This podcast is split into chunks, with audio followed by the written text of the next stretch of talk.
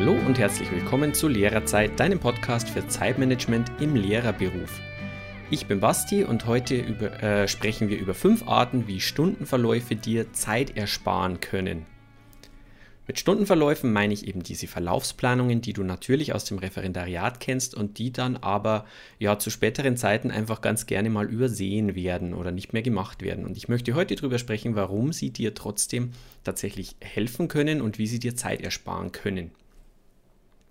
Sicher hast du schon mal eine alte Unterrichtseinheit von früher hervorgekramt, äh, zum Beispiel aus dem Referendariat. Mir ist das mal passiert, ich musste herzlich lachen. Ähm, und vielleicht hast du dann auch nicht die geringste Ahnung gehabt, was du dir damit noch eigentlich gedacht hattest.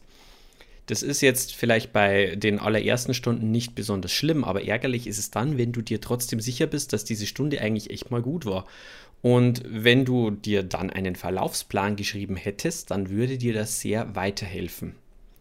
Dann könntest du diese Stunde nämlich ohne weiteres, ohne drüber nachzudenken, ja, wiederverwenden und genauso nochmal einsetzen. Und in dieser Folge möchte ich darauf genauer eingehen und dir auch noch weitere Gründe zeigen für Stundenverläufe und auch Beispiele, wie du sie sinnvoll anlegen kannst.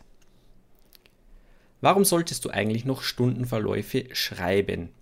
Also wie gesagt, äh, das Referendariat liegt bei den meisten von uns vielleicht schon ein bisschen weiter zurück und äh, trotz allem können sie dir auch heute noch viel Zeit sparen. Und diese fünf Hauptgründe, die möchte ich dir jetzt mal darstellen. Grund Nummer eins, du kannst später diese Stunde einfach nur ausdrucken. Was meine ich damit? Also wenn du eine Stunde vielleicht drei, vier Jahre später oder noch länger äh, wieder halten möchtest, dann brauchst du eben, wie gesagt, oftmals sehr lange, um dich dort wieder hineinzudenken. Ähm, du weißt vielleicht nicht mehr, wo sind deine einzelnen Materialien, welches Arbeitsblatt war wichtig, welches kam zuerst. Ähm, und ja, wenn du dir dann im Schuljahr zuvor jedoch einigermaßen vernünftige und ausführliche Verlaufspläne geschrieben hast, dann entfallen all diese Fragen. Du kannst es alles auf diesen Verlaufsplänen notieren. Du hast einen Überblick darüber, was du wann einsetzen möchtest, was du dir bei den einzelnen Materialien gedacht hast. Und du musst die Dinge einfach nur noch ausdrucken, zusammensammeln und die Stunde kann, sofern sie noch zeitgemäß ist und eben den Schülern entsprechend ist, auch sofort so gehalten werden.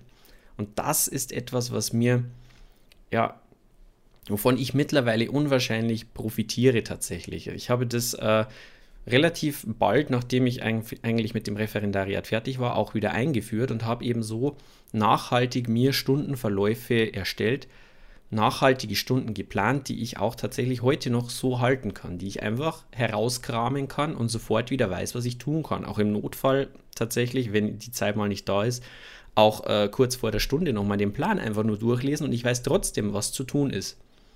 Und das ist eine sehr schöne Sache. Wie gesagt, ich profitiere da heute äh, sehr davon, von dem, was äh, Vergangenheitsbasti vor drei Jahren fabriziert hat. Das war Grund Nummer eins. Grund Nummer zwei, ja, schwingt da ja schon mit. Grund Nummer zwei ist, du kannst eben deinen Plan tatsächlich nachvollziehen. Also du hilfst deinem Gedächtnis dabei, sich wieder zu erinnern, was jetzt genau die Ziele dieser Stunde waren, was du mit den einzelnen Materialien eben genau bezweckt hast. Wofür war jetzt dieses Arbeitsblatt? Für welche Gruppe war dieses Arbeitsblatt gedacht? Welcher Schwierigkeitsgrad war dafür vorgesehen? Und so weiter.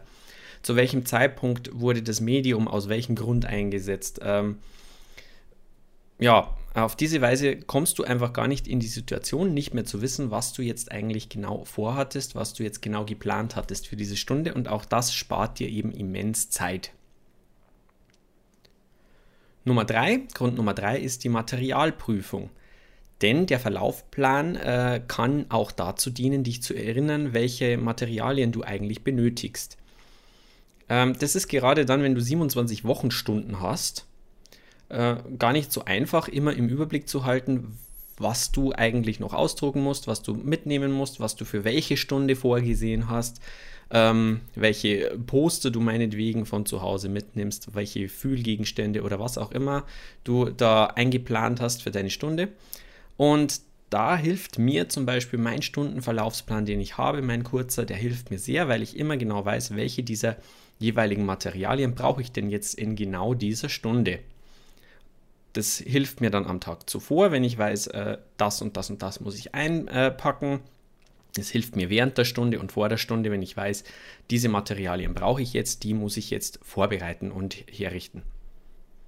Also das ist Nummer drei, die Materialprüfung. Nummer vier ist für mich ein ganz spannender Punkt, weil ich äh, dieses Jahr wirklich gesehen habe, wie gut es funktioniert. Diesen Punkt habe ich Sharing is Caring genannt. Ähm, ich gebe eigentlich recht gern an meine lieben Kollegen in der Schule meine Materialien auch her, wenn die die haben möchten, wenn die vielleicht diese äh, spezielle Unterrichtsstufe noch nicht gehabt haben oder diese Klasse noch nicht gehabt haben. Und vielleicht kennst du das, dass du auch schon mal Material von Kollegen erhalten hast, für das du zwar an sich sehr dankbar warst, bei dem du aber eigentlich nicht wusstest, wie du es einsetzen sollst. Und auch wenn du selbst gerne deinen Kollegen behilflich bist, ist ein so ein ausführlicher Verlaufsplan wirklich was wert. Du kannst deinem äh, Kollegen damit ermöglichen, dein Material auch wirklich sofort und leicht einzusetzen. Der Kollege kann einfach nachvollziehen, wie er dein Material verwenden soll, kann, was du dir dabei gedacht hast. Und ja, es ist auch für ihn dann tatsächlich eine Zeitersparnis. Wie gesagt, du musst dich nur mal selbst reinversetzen.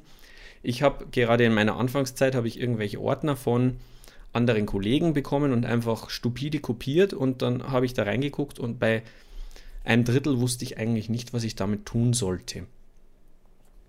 Also auch wenn du gerne deine Materialien teilst mit anderen Kollegen, dann ist dieser Verlaufsplan sicher etwas Schönes, wie du ähm, anderen auch etwas Gutes tun kannst und wie das Teamteaching auch einfach besser funktioniert mit der Zeit. Punkt 5 lautet einfachere Verbesserung der Einheiten. Was meine ich jetzt damit wieder? Ich meine damit, dass du, äh, wenn eine Stunde mal nicht so gut gelaufen ist, und das äh, passiert ja vor allem, wenn man ein neues Themengebiet behandelt, das man vorher noch nicht behandelt hat, dass du dann sehr viel einfacher an den einzelnen Stellschrauben der Stunde etwas drehen kannst. Ich habe meinen Verlaufsplan in der Stunde hier und wenn ich merke, an, diesem speziellen, an dieser speziellen Stelle passt etwas nicht, dann notiere ich mir das. Wenn ich zum Beispiel sage, Arbeits, das Arbeitsblatt war zu schwer meinetwegen, dann notiere ich Arbeitsblatt zu schwer.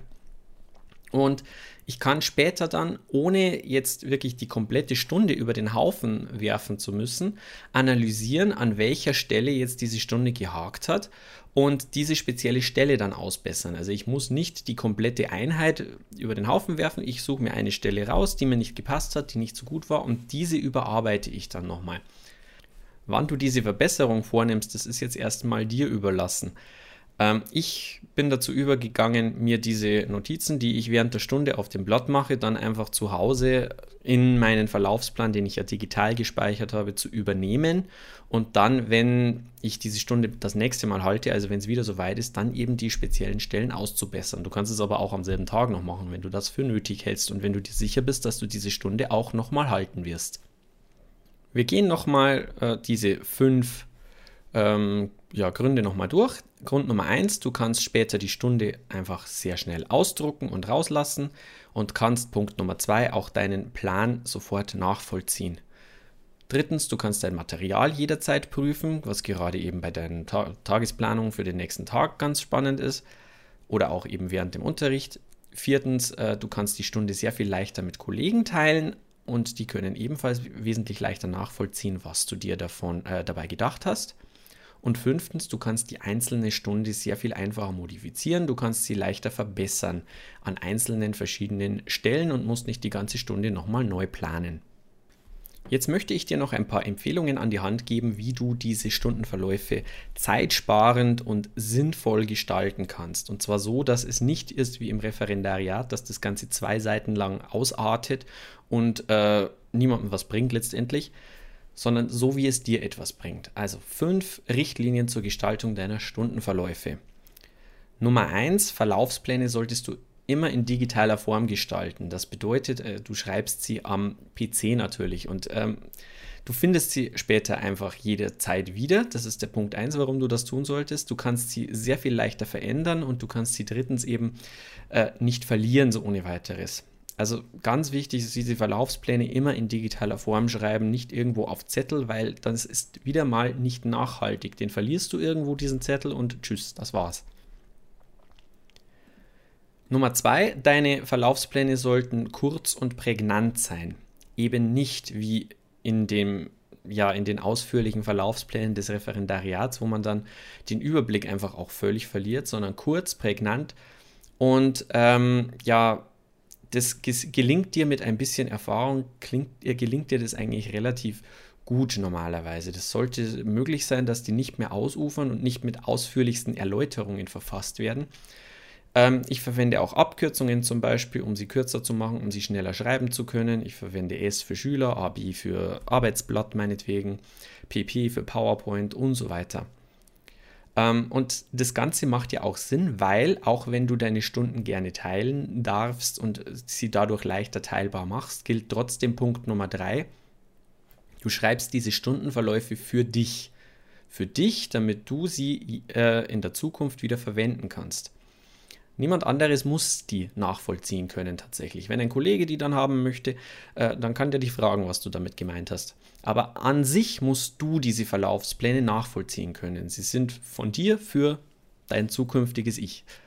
Und wenn du selbst sie verstehen und deine Gedanken reproduzieren kannst, dann ist dir auch genug geholfen. Da musst du nicht äh, ausführlichst dazu schreiben, ähm, welche Schülerantwort du erwartest oder so. Das hast du im Kopf. Es geht nur darum, dir zu, ähm, ja, dir schnell wieder klar machen zu können in der Zukunft, was hast du für einen nächsten Schritt geplant, was kommt als nächstes. Dementsprechend auch Punkt 4 ähm, der Richtlinien zur Gestaltung deiner Stundenverläufe. Du solltest wirklich die einzelnen Schritte festhalten, die du in dieser Stunde geplant hast. Dann wird er nachvollziehbar, auch für dich selbst. Du musst dir überlegen, ähm, dass du sehr viel wieder vergisst. Also wenn du diese Stunde in drei Jahren das nächste Mal hältst, du vergisst wirklich auch diese ganz kleinen einzelnen Schritte. Ähm, ich halte relativ ausführlich die einzelnen Schritte fest meistens. Ähm, ja, das, über, äh, das sei dir aber natürlich selbst überlassen, wie klein und großschrittig du das machst. Da musst du vielleicht auch selber experimentieren, wie ausführlich du das machen musst, um dich in Zukunft wieder daran zu erinnern, was du vorgehabt hast. Und Punkt 5, ganz wichtiger Punkt, vermerke deine Materialien. Gerade wenn du viele zusätzliche Materialien verwendest, dann solltest du diese äh, unbedingt vermerken. Digitale Materialien im gleichen Ordner, also im gleichen digitalen Ordner dann eben.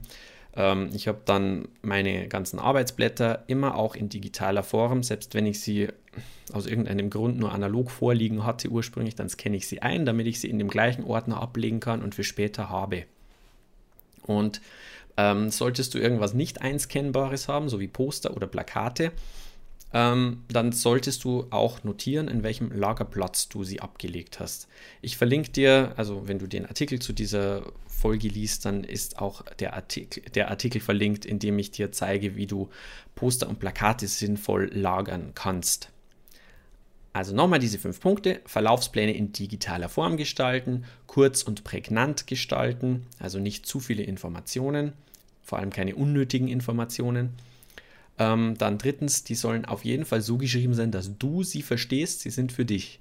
Viertens, halte alle wichtigen einzelnen Schritte fest. Und fünftens, vermerke deine Materialien. Und wenn du jetzt noch wissen möchtest anhand von Beispielen, äh, wie ich das beispielsweise mache mit diesen, mm, ja, mit diesen Stundenverläufen, dann kannst du auf den Artikel zu dieser Folge äh, gehen. Dort habe ich ein YouTube-Video verlinkt, eben Zeitsparen mit Stundenverläufen heißt es. Äh, da habe ich dir einfach drei Beispiele mal gezeigt in diesem Video. Ich stelle dir drei Beispiele für solche Stundenverläufe vor und wie ich das eben handhabe. Drei, ja, Alltagsstunden, jetzt keine äh, Lehrprobenstunden, sondern Alltagsstunden, die eben ja anhand von so einem Verlaufsplan für mich auch in Zukunft noch nachvollziehbar sind. Ich hoffe, ich konnte dir ein bisschen, ja, ein bisschen Inspiration verschaffen, konnte dir ein paar neue Tipps geben, die dir vielleicht gefallen. Wenn dem so ist, es würde mich unwahrscheinlich freuen, wenn du mir einen Kommentar hinterlassen würdest, entweder auf lehrerzeit.de, lehrer-zeit.de oder beim Podcast bei iTunes. Auf jeden Fall würde es mich freuen, wenn du bei der nächsten Folge wieder dabei wärst. Und ja, deswegen zum nächsten Mal. Bis zum nächsten Mal und denk dran, auch Lehrer haben ein Recht auf Zeit. Dein Basti.